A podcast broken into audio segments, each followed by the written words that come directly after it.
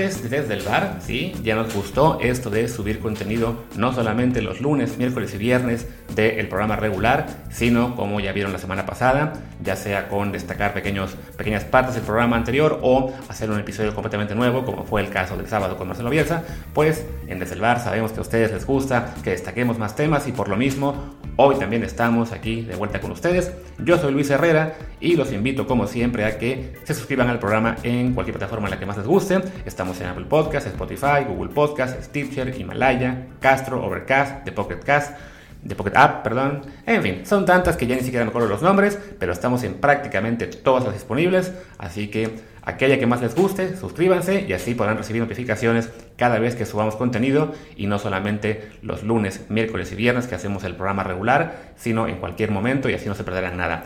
Como hicimos la semana pasada, también queremos aprovechar el día de hoy para destacar un tema del que ya hablamos en el episodio de ayer. Así que de entrada les advierto, no es un episodio nuevo para que no, no se lleven engaño. O sea, si ya escucharon ayer todo el programa, pues eh, podrían en este momento darle stop a la reproducción. Pero si se quieren quedar y escuchar luego nuevo esa parte, pues los agradecemos mucho. Ya habrán entrado a este episodio viendo la descripción del, del mismo. Y bueno, es, el, es uno de los temas de los que hablamos ayer que no, no tuvo mucho espacio ni en el titular quizá, ni en el promo de, de redes sociales, ni en nuestros comentarios. Pero bueno, que el del que creemos también que vale la pena hablar y por eso lo destacamos como segmento aparte el día de hoy, que es este tema de bueno, la cultura del acoso y del abuso eh, machista que se está denunciando en Estados Unidos, en particular por el caso que denunció el Washington Post en la franquicia de NFL de Washington, pero que bueno, empezamos a ver ya también que hay acusaciones en el caso de David Villa, de New York City, en la MLS, y creemos que esto también podría partir, o ser el punto de partida más bien, para quizá un Me Too del deporte profesional, como más atrás, en, hace unos años, empezó el fenómeno en Hollywood. Y bueno, que es una, esta cultura del abuso no, no es exclusiva de un solo ámbito. Así que de eso hablamos el día de ayer creímos que era bueno destacarlo porque a lo mejor es un tema que interesa a muchos, pero que a eso, aparte de esa gente no le interesaría entrar al episodio solamente por la descripción de fútbol. Entonces, bueno, lo, mencionamos en este caso individualmente. Los dejo con la plática que tuvimos Martín y yo ayer en, de este tema y espero que les parezca interesante.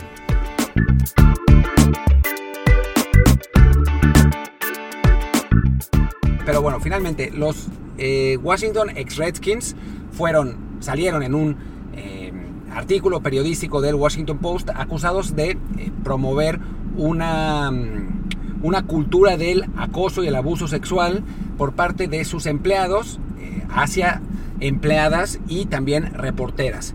A partir de ahí han salido otros testimonios, como ha pasado con los Me en prácticamente todo, han salido otros testimonios en otros equipos y otros deportes de situaciones muy parecidas.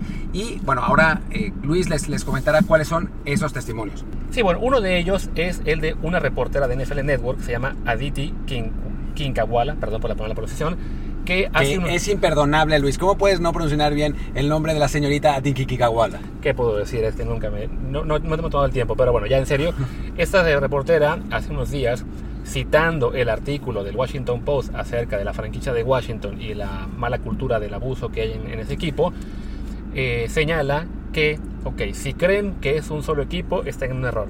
Si creen que solamente algunas de nosotros hemos enfrentado esto, no, están en un error si creen que las mujeres en la NFL no son realmente eh, fuertes, están equivocadas. Hashtag Sisterhood, lo cual básicamente pues es una forma de, de insinuar que esto que se destapó en la franquicia de Washington probablemente también se destape en muchos otros equipos, que en cierto modo pues tendría sentido porque no es que pensemos que solamente en Washington hay un dueño eh, tóxico. tóxico, sino también muchas franquicias lamentablemente tienen estas características de, dueños tóxicos, de dueños con reputación de ya sea de enojones, de gritones o de no ser los mejores con sus empleados.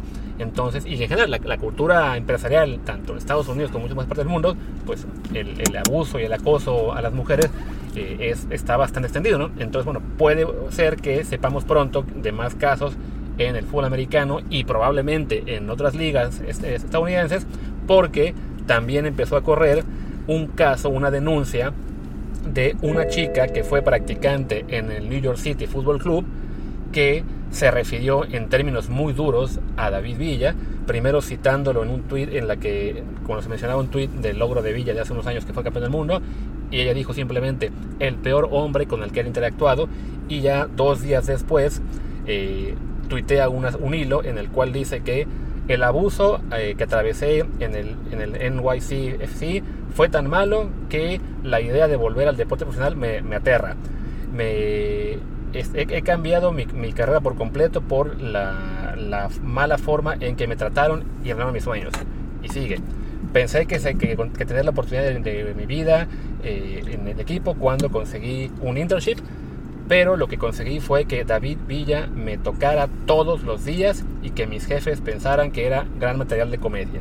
Las mujeres deben ser suficientemente fuertes para contar sus historias. Ah, bueno, más bien, las mujeres que son eh, suficientemente fuertes para contar sus historias son mis héroes, mis héroes, heroínas, perdón. Y dice ella, algún día.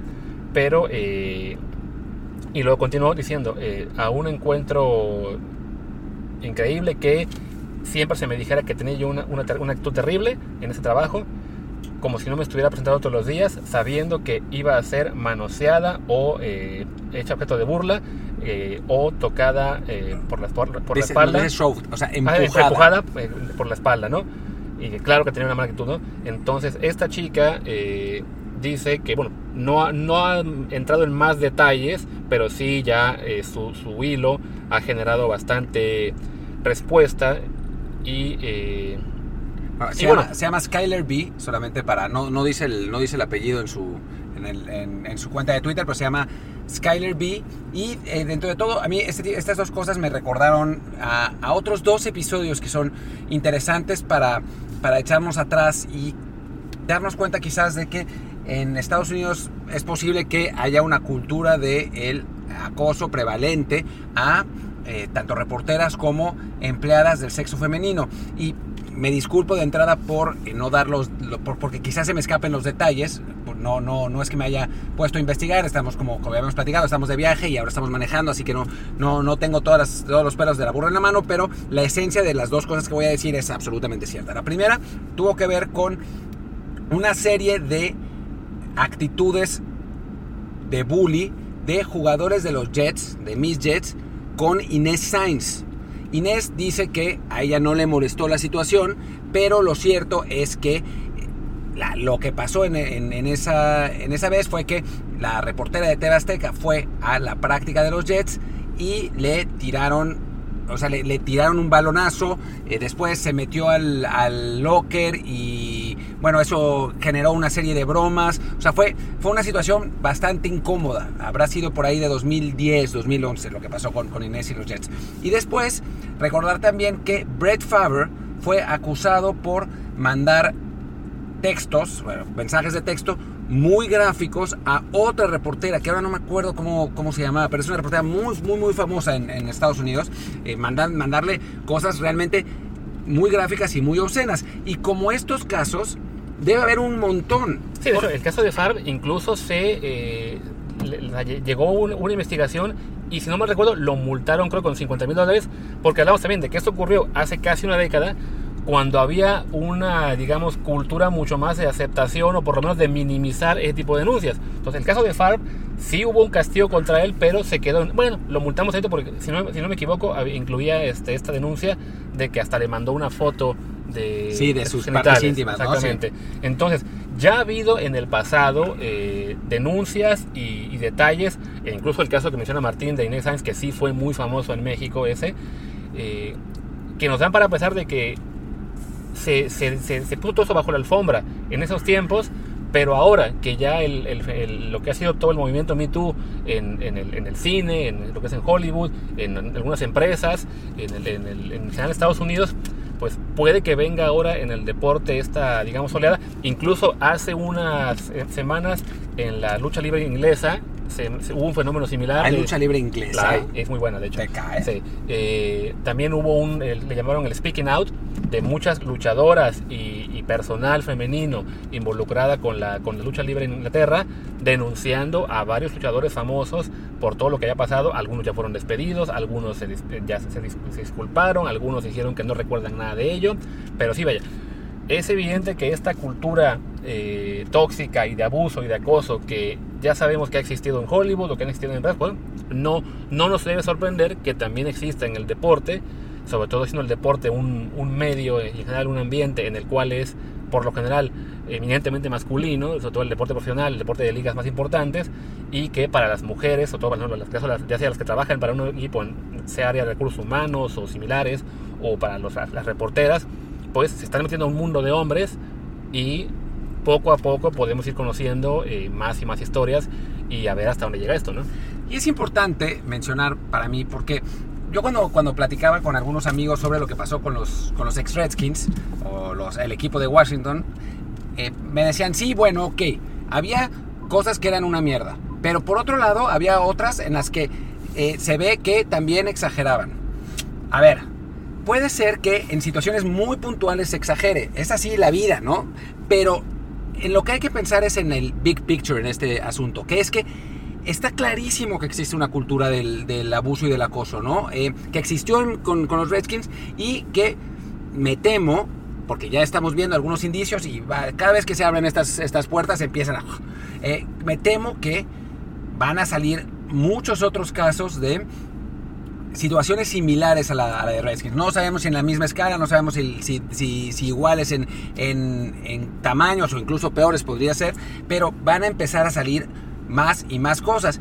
Y hay que darse cuenta que esas situaciones, o sea, sí hay mujeres tóxicas, sí hay, hay eh, mujeres manipuladoras, sí hay quienes se eh, acusan a atletas de eh, haberlas violado para sacar dinero, sí, o sea, eso existe, ¿no? O sea, el ser humano miente naturalmente, o sea, no, eso no, no es exclusivo de ningún género. Pero si hablamos de una cultura general, esta cultura existe y es una cultura perversa que se tiene que acabar. Sí, porque de hecho, en el, en el, reportaje, por ejemplo, del, del Washington Post, varios de los testimonios que, que, ellos recabaron era el de mujeres que el trabajo en Washington era su primer trabajo en la universidad y reconocían. Este, sí, yo terminé normalizándolo porque sentía que era la forma de seguir en el trabajo, porque sentía que a lo mejor era simplemente ser, ser uno más del equipo y ya, tal, y no fue hasta que salí del, equipo o hasta que ya no soporté más la situación que eh, me animé, ya sea el caso a denunciarlo o simplemente alejarme por completo del deporte, como ha sido el caso de varias. Y creo que ahora, bueno, ahora que se vea quizá una este, esta marejada de más denuncias, sería bueno también que los hombres empezamos a normalizar el hecho de que esto no es normal. O sea, si incluso un jugador de, de, los Steelers eh, también tuiteó y pidió eh, por favor, mujeres en la NFL, si hay casos así, denúncienlos. Yo, este, yo quiero saber cuando estoy sentado o, estando al lado de un mal hombre, ¿no?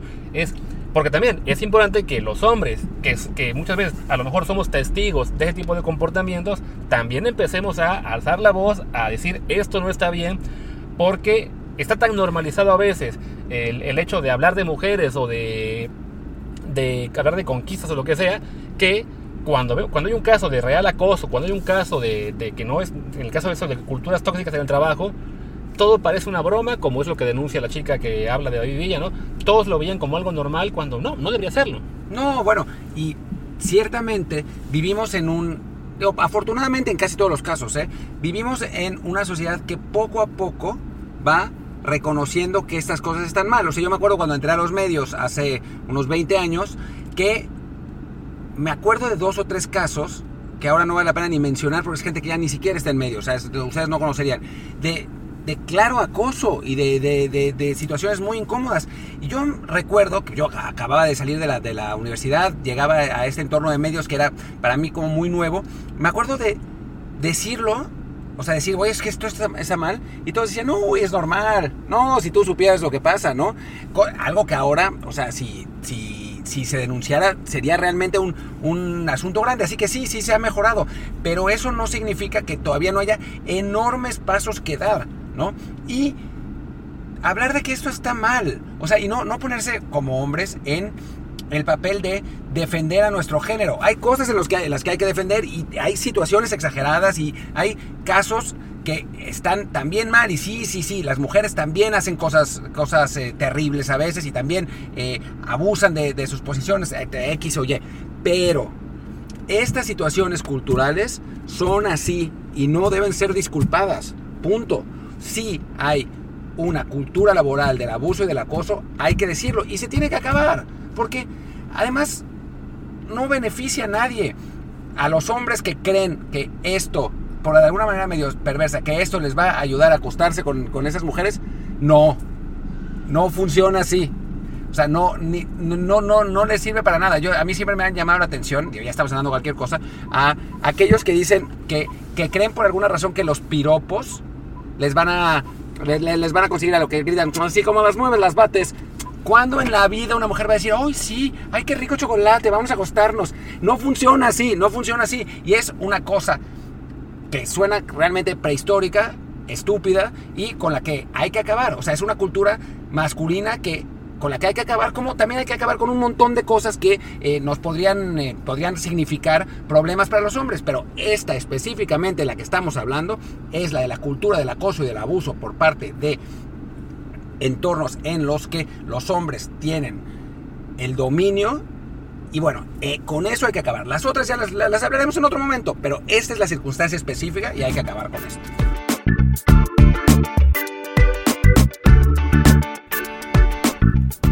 Esa fue la charla que tuvimos ayer, Martín y yo, sobre este tema. Esperemos que sea un tema que, del que más gente cobre conciencia en las próximas semanas, que podamos poco a poco pasito a pasito ir cambiando esta cultura machista que impacta tanto a la empresa como el deporte como la sociedad, que sabemos que existe y que hay que combatir. Y con eso terminamos por el día de hoy. Regresamos mañana con un episodio normal. Yo soy Luis Herrera, mi Twitter es arroba luisrha, el de Martín es martindelp y el del podcast es desde el bar POD, desde el bar pod. Gracias y nos vemos mañana.